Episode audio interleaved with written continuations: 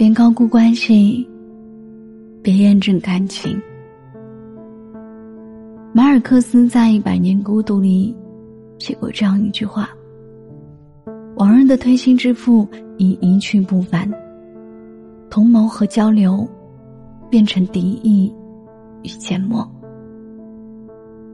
之所以想起这句话，是因为这两天听说了一件事儿：默默和她最好的姐妹闹崩了，原因是他没有借钱给对方。两个人从高中认识。到现在，也十来年了。默默说，他之前也借过很多次钱给朋友，毕竟都是年轻人，难免有囊中羞涩的时候。可这一次，对方欠了一大笔欠款，直到每天都有人催债的时候才说出来。他知道默默拿不出这么多钱，却知道默默的男友可以。默默委婉的。劝他告诉家人，但是在对方看来，这就是见死不救。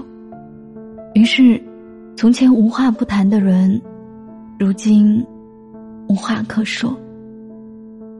说实话，人和人之间没有无坚不摧的关系。曾经跟你说山高水远，我们顶峰相见的同事，后来偶然碰见的时候，低着头匆匆走过。连招呼都没有打。曾经说等你结婚那天，无论多远都要去送你出嫁的姐妹，可能都没有跟你说上一句新婚快乐。曾经说会一直爱你，想陪你慢慢到老的人，你们已经互相删除了所有的联系方式和相处痕迹，就好像从未出现在彼此的生命里。我相信人们当初互诉衷肠的时候，都是出于真心。我也相信，我们的脑容量都足以让我们记得曾经发生过的一切美好。可这个世界上很久不变的真理，就是改变。时间可以成就一段感情，也可以毁灭它。而我们要做的就是，别高估任何一段关系，也别随意的验证任何一段感情。记得之前看到过一个测试，如果你有另一半，会去问一问对方：如果你生病了，他愿不愿意卖房卖车，不顾一切，倾尽所有去医治你，哪怕治愈率可能不高。每一个回答说：“不过是图一个心理安慰罢了。”其实真的到了那一天，我们谁都不知道会发生什么，只是此时此刻。他说：“他会。”我就说：“我相信。”是啊，在设想问题发生时给出的预案，都未必会在事情发生的那一刻真的如此去做。能够在当下过得问心无愧，就已经足够了。未来的事，我们都很难断言。当我们在一个人身上付出了时间和精力。往往就想从对方身上得到同等的回馈。